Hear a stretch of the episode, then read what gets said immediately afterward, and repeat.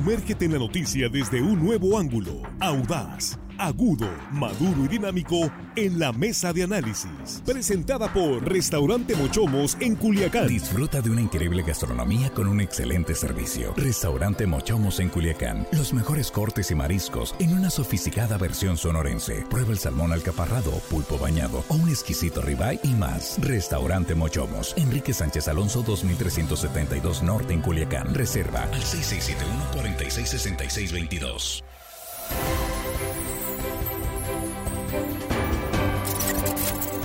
Estamos de regreso en línea directa y esta es la mesa de análisis. Estamos a la espera de confirmar ese operativo de la Marina que ha cerrado por completo Casa Aeropuerto en Culiacán.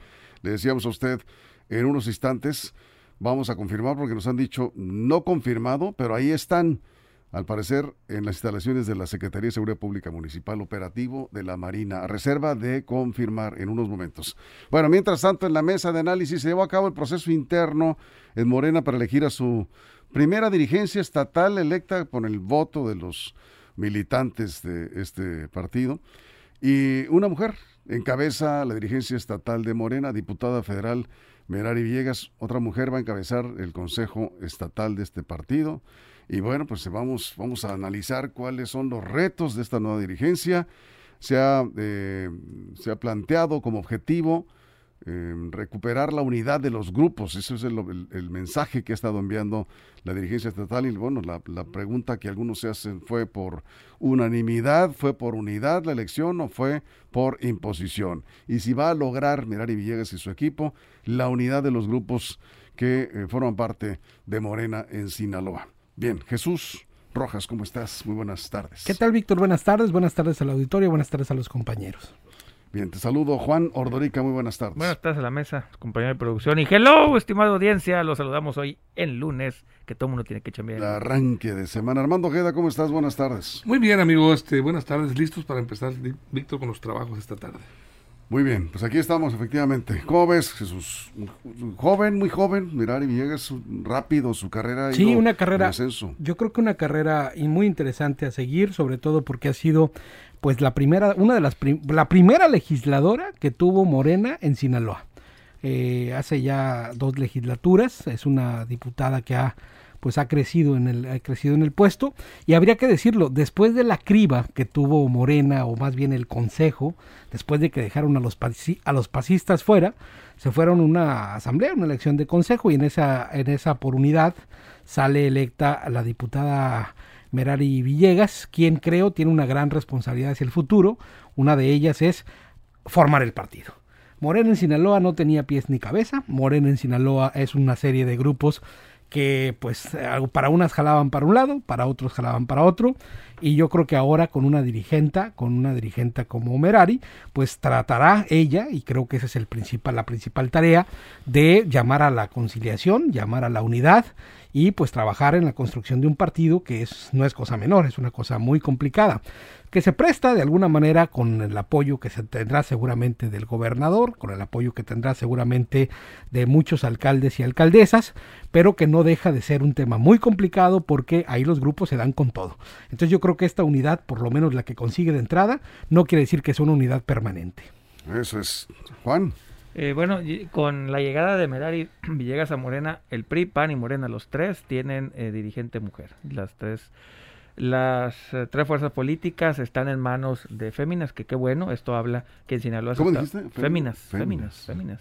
Ah, eh, qué bueno, eh, esto habla de un avance de la política en Sinaloa que les da cada vez más espacios a las mujeres y eso yo creo que hay que celebrarlo independientemente de ideología partidista yo creo que es algo de celebrar. Que los partidos, los tres más importantes, bueno, no sé si, no sé si en Sinaloa el PAN siga siendo importante, pero al menos a nivel nacional sí. entonces es eh, Merari, Villegas. Eh, sí, eh, Roxana, Rubio, y Cintia Valenzuela en el PRI. Entonces las tres son mujeres que, bueno, repito, yo creo que eso hay que celebrarlo. Ya hablando específicamente de la elección de Merari Villegas, como candidato a unidad, yo siempre he dicho y lo voy a seguir diciendo que las unidades son sospechosas. No hay unidades, no menos en política, ¿no? No hay unidades completas y totales. Llegó, llegó impuesta por alguien, por algún grupo político importante. Los demás grupos, pues no le quisieron hacer de todos.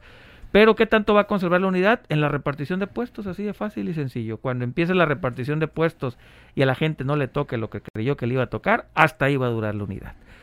Eh, tiene una tarea importante de la creación institucional de Morena en Sinaloa. Ya había tenido otros presidentes, no es la primera presidente tampoco.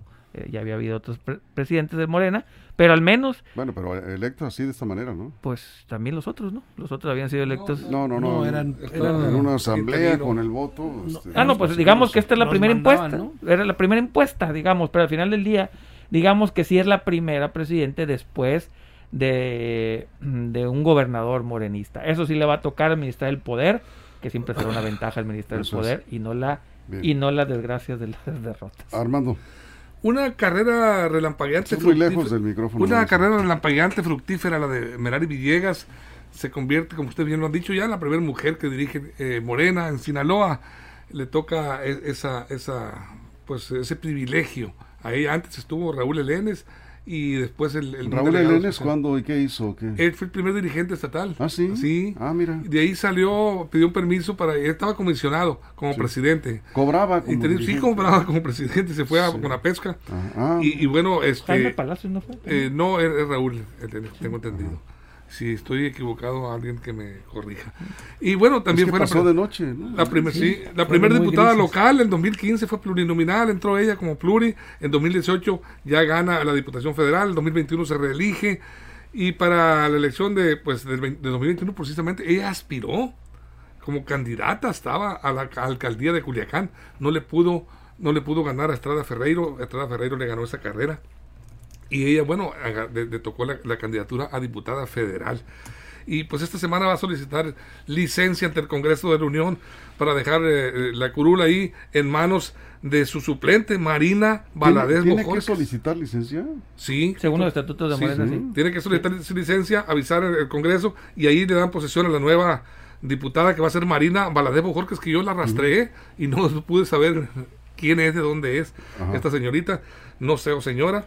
Eh, la verdad, pues que ella luego tendremos una oportunidad de conocerla, pero no, no sabemos. Eh, ganando pierde Merari, ¿no?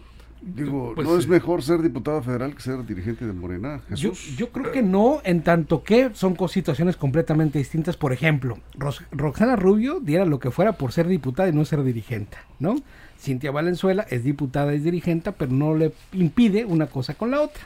Y yo creo que ser, al ser el partido político más grande en Sinaloa, que tiene el gobierno del estado, prácticamente todas las diputaciones eh, de mayoría federales, salvo por ahí los enlaces que tuvieron con el PT, los acuerdos con el PT, muchos distritos electorales locales. Es una fuerza política que para administrarla también supone un poder muy interesante. Además, viene un proceso electoral en el 2024, la elección de presidente de la República, senadores de, de la República, los propios diputados local, federales y locales. Y bueno, será esta persona, Merari Villegas, quien sea la encargada de conducir los esfuerzos del partido para poder lograr los mismos o más resultados eh, para el 2024. Muy importante, Jesús, que me parece muy relevante destacar. Se habla de que el compromiso de eh, Merari Villegas al asumir la dirigencia estatal de Morena es no aspirar a una candidatura en las próximas elecciones mientras sea el mandato.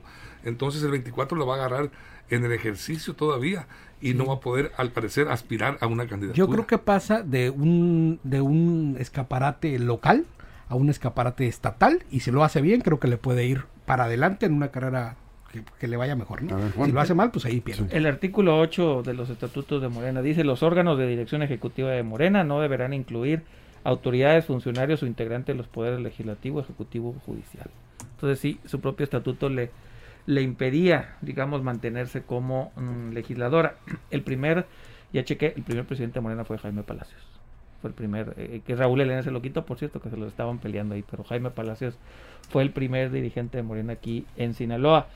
Eh, sí, pues yo creo que al final del día va a construir una carrera política Merari. Esa parte de, de si que le van a impedir ser eh, o tener algún puesto de elección popular o no, es intrascendente, si ella quiere lo va a tener y renuncia un año antes de la elección o seis meses antes. Es el compromiso, no renunciar eh, precisamente. Eh, los compromisos en políticos ah, bueno. sirven lo mismo que esta servilleta, ¿no? Pero están los estatutos esto. No, eso no, eso sí no Son acuerdos internos. Eso no está en los estatutos, así que no, ese, ese, ese acuerdo seguramente con un con una buena, un buen canto de sirenas caerán ahí varios, ¿no? Entonces, al final del día, Morena ya tiene una presidenta, ya tiene orden, vamos a ver a quién, a quién obedecen los intereses de Merari Villegas, porque por un lado está el gobernador, por el otro lado ella pertenece al grupo del Químico Benítez, hasta donde sabíamos, y veremos de la Ciudad de México a qué grupo también se alinea, porque al final del día todos los políticos pertenecen a un grupo. Ahora, Merari aspira Digo, es diputada federal, pues aspirará a ser senadora, ¿no? Pues sí. O la alcaldía. O la alcaldía, sí, efectivamente. ya aspiró, Se registró. Bien, el objetivo que está planteando es la unidad. Sabemos que si algo, de algo adolecido la izquierda es de la disciplina que eh, pues eh, otros partidos como el PRI, por ejemplo, no tienen. Aquí va, va a estar eh, complicado precisamente cuando se venga, como dice Juan, la hora, a la hora de designar candidaturas. Ahí va a estar el problema. Vamos a ver si lo logra. Vamos a una pausa y regresamos. Pausa en radio. Nos están confirmando en este momento que sí, sí hubo operativo de la Fiscalía eh, General de la República, elementos del Ejército, en la Policía Municipal. Hay dos versiones, que hay, hay detenidos y la otra versión que tenemos es de que no hay detenidos. Es decir, son dos versiones extraoficiales eh, de mismo lugar, pero sí, efectivamente, estuvieron, ya se retiraron eh, unidades del ejército en este sorpresivo operativo en las instalaciones de la Policía Municipal de Culiacán. También cabe mencionar que eh, también de la, desde de la Policía Municipal se fueron a la Fiscalía General de la República y al parecer llevaban algunas personas, pero no se confirma si son personas detenidas. Eso es lo que tenemos hasta ahorita en este sorpresivo operativo de, eh, nos comentan la Marina y elementos del Ejército. Vamos a aclarar, se va a ir aclarando esto en los próximos minutos. Ya se está normalizando el tráfico por calzada aeropuerto, poco a poco, porque estuvieron ahí detenidos completamente los vehículos en ese punto desde las instalaciones de la planta de Coca-Cola hacia Aguaruto. Importante el reporte porque hay muchas personas que están preguntando que están ahí en ese sector. Bien, vamos a la pausa en radio, regresamos, estamos sin cortes en redes sociales. Aquí continuamos en la mesa de línea directa. Línea directa, información de verdad. Línea directa. Muy bien, aquí nos quedamos eh, con este tema de la unidad de la izquierda. ¿Lo van a lograr? Pues es que es muy complicado. Bueno, la unidad como tal la va a mantener en tanto no llegue el momento del reparto de las candidaturas, porque entonces ahí se va a poner complicado. Ahora, hay que verlo de la siguiente manera. Eh, los grupos políticos en Morena son definidos y claros y estos mismos yo creo que dan ese aval de entrada a lo que seguramente Mario Delgado y compañía eh, decidió para el estado de Sinaloa. Nada más que eh, estará en ella, en su capacidad, en la capacidad de diálogo que tenga con las partes, algunas que son más cerradas que otras, para poder eh, transitar por lo menos al proceso electoral y ya durante el proceso electoral, pues que lleve los procesos adecuados para poder elegir a las candidatas y los candidatos que sean aquellos abanderados que puedan ganar los distritos y los municipios en el próximo proceso electoral y por supuesto el candidato o la candidata a presidente de la República. Eso es Juan. La unidad es artificial, ¿no? Y también hay que decirlo, difícilmente Merari Villegas va a poder elegir candidatos, sobre todo por los sistemas internos de Morena, que casi todos son por encuestas. Y o, y o por, eh, ¿cómo se llama? Por ruleta, por sorteo, por insaculación, para llamarlo como le llaman. Entonces, tiene poca o casi nada o nula decisión para las candidaturas. Ahí sí no hay mucho que repartir porque no, no le corresponde a la presidencia de Morena. Ahí donde creo que se le puede complicar. Al no tener elementos de negociación con los grupos, pues ¿qué le dejan? Finalmente la negociación eh, se hace a través de las posiciones de poder o puestos de poder. Ahí yo creo que Merari va a depender mucho más de los intereses que haya de los grupos que de la propia capacidad que tenga ella, porque no va a poder, no va a poder calmar a la gente con, con, pues, con posiciones. Entonces vamos a ver, vamos a ver hasta dónde hasta dónde le permiten a Merari y Villegas poder ser una presidenta con libertad o, o al final del día termina obedeciendo intereses que por cierto me dicen aquí que es gente muy cercana también a Mario Delgado. Bueno, pues sí, debe tener la bendición de la dirigencia nacional, por supuesto, y del gobernador del estado. ese es un problema importante para un líder cuando el líder es, eh, se siente cobijado, se siente apoyado por, por personajes de esa envergadura como es el líder nacional de su partido. por qué problema? Eh, porque muchas veces pierden el piso y empiezan a confrontar en intereses con el gobernador y el gobernador en el estado es el líder. El gobernador yo creo que confía en estos momentos plenamente en Merari 69 de los 70 consejeros le dieron su aval, fue planilla única. Eh, ella llega con, eh, con, todo el apoyo de Morena, de la fuerza. Se ve claro, es evidente que la mano de Rubén Rocha intervino ahí, el liderazgo de Rocha se impone. Eh, yo, yo quisiera ver hasta dónde, hasta cuándo Merari Villegas sigue leal y sigue con los lineamientos y alineada, valga la redundancia, con los proyectos que trate de impulsar Rubén Rocha Moya. Otro papel importante que tiene que jugar ella, eh, antes de elecciones, ahorita en estos momentos, ella tiene que, que, forjar un liderazgo y posicionar bien a Morena en este conflicto que está ahorita el gobernador, el gobierno del Estado, frente a la Universidad Autónoma de Sinaloa. Esto va a ser crisis, seguramente, y va a necesitar de liderazgo en los partidos que respalden también al gobernador en un momento dado. No solo el Congreso del Estado, sino el partido mismo, con la sociedad, con los militantes que lo respaldan. y habría que ver esa fuerza a través de Merari Villegas. Eso es Jesús. Bueno, si quieren ah, para el futuro tener un partido político sólido, deben de trabajar también en la formación de cuadros y de bases partidistas. Eh, sobre todo porque hacia el futuro la competencia electoral será todavía más eh, reñida de lo que ha sido, ¿no? La fuerza del presidente Andrés Manuel López Obrador en algún momento vendrá en decadencia, lo mismo que eh, de los liderazgos que están actualmente valiéndose. Eso es muy bien. Estamos regresando.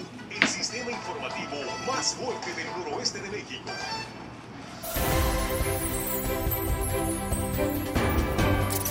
Estamos de regreso. Bueno, del reto consolidar la estructura, trabajar directamente con las llamadas bases del partido de Morena es un objetivo primordial.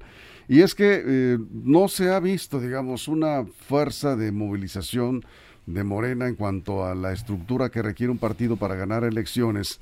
Y decías, eh, Jesús, prácticamente de arranque, que eh, pues conformar el partido, ¿no? Claro. ¿Sí? Y sobre todo porque en Morena se está haciendo ya una nata, una élite política.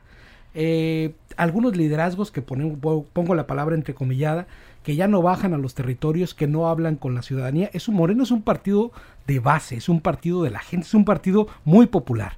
Y vemos cómo algunos funcionarios y algunos políticos, sobre todo diputados locales, no hacen el trabajo, ya se la llevan en cafés, en restaurantes de lujo, y de federales, claro, también.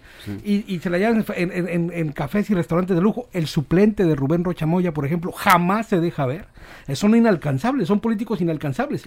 mucha gente, mucha gente que es simpatizante de arraigo de la cuarta transformación, que son de izquierda verdadera, no les gusta para nada que se conviertan en esos como, como aquellos priistas inalcanzables, así muchos se comportan. Yo creo que ese es un gran trabajo que tiene que hacer la, la dirigente. Eso es Juan. Bueno, de eso decía Jesús, el trabajo de campo que no lo han hecho, pues no lo hicieron ni de candidatos. Vamos, ahorita me quise acordar de los ocho diputados federales de Morena y pues nada más me acordé de, Merari y de Yadira Marcos, de ahí en fuera, pues no. Ana Ayala también. del Distrito 2. Del Distrito 2, el del municipio de Ahome. ¿sí? Y de ahí en fuera, pues no sé si a lo mejor ustedes de la mesa que son mucho más eh, enterados en estos aspectos reconocen a más. Bueno, son siete, son siete, perdón.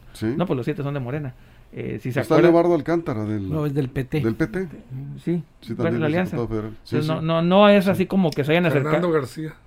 Ese no lo conozco, fíjate. Que por Nabolato. Sí, así es. Al final del día, eh, no se han acercado ni de candidatos siquiera y de diputados pues tampoco. Por lo menos no ha trascendido, vamos, que, que tengan ese contacto con la gente. Y, y no se nota porque que en los eventos, por ejemplo, del, gobernador, va, va la, digamos, la base de Morena, los simpatizantes de la 4T, y no se ve que en el aplausómetro reconozcan una labor social que hayan hecho diputados. Leobardo Alcántara, no me acuerdo qué tontería propuso.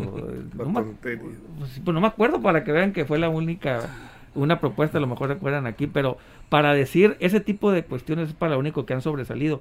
Ese es el reto. Eliminar el impuesto predial, creo que alguna Creo que sí, una tontería. Eh, al final, sí, eso fue. Eh, al final del día el reto de Merari es eso. Darle vida a todos estos diputados que están por ahí perdidos y, y hacer una voz única y que genere una agenda. Hasta ahorita, la agenda de Morena, pues es la del presidente López Obrador. Esperemos que Morena Sinaloa tenga una propia agenda. Eso es Armando. Mira, ahorita lo comentábamos al principio. Eh, es una muchacha joven, muy echada para adelante.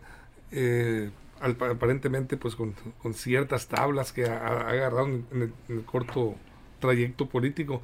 Pero ella no está hecho, no está hecha, eh, no se ha forjado en las bases de los liderazgos.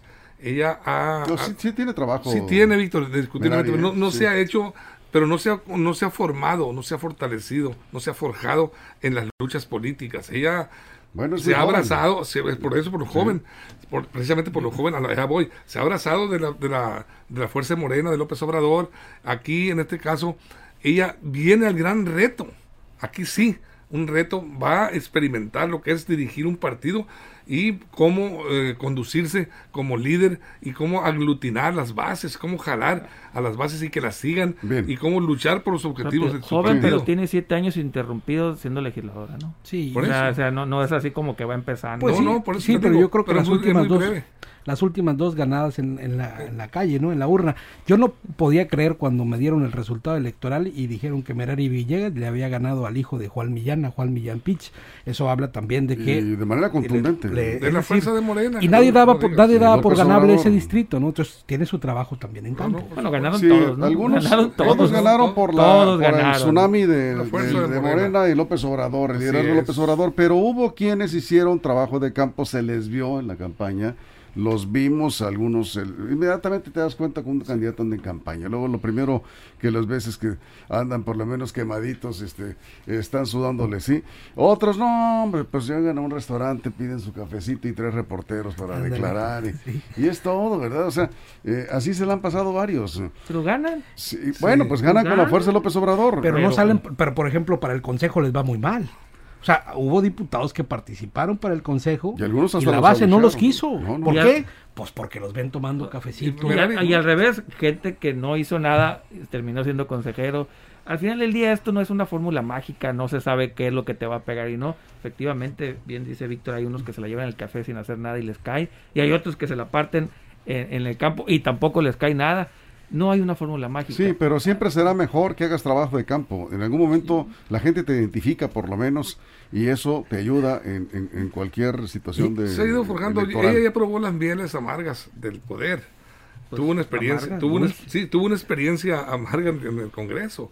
El 12 de octubre del, del 21, recuerden, cuando fue las redes sociales la lincharon prácticamente, cuando dejó, eh, le dio la espalda a una madre de un, de un niño con cáncer. se, le, arrodilló y le pidió apoyo.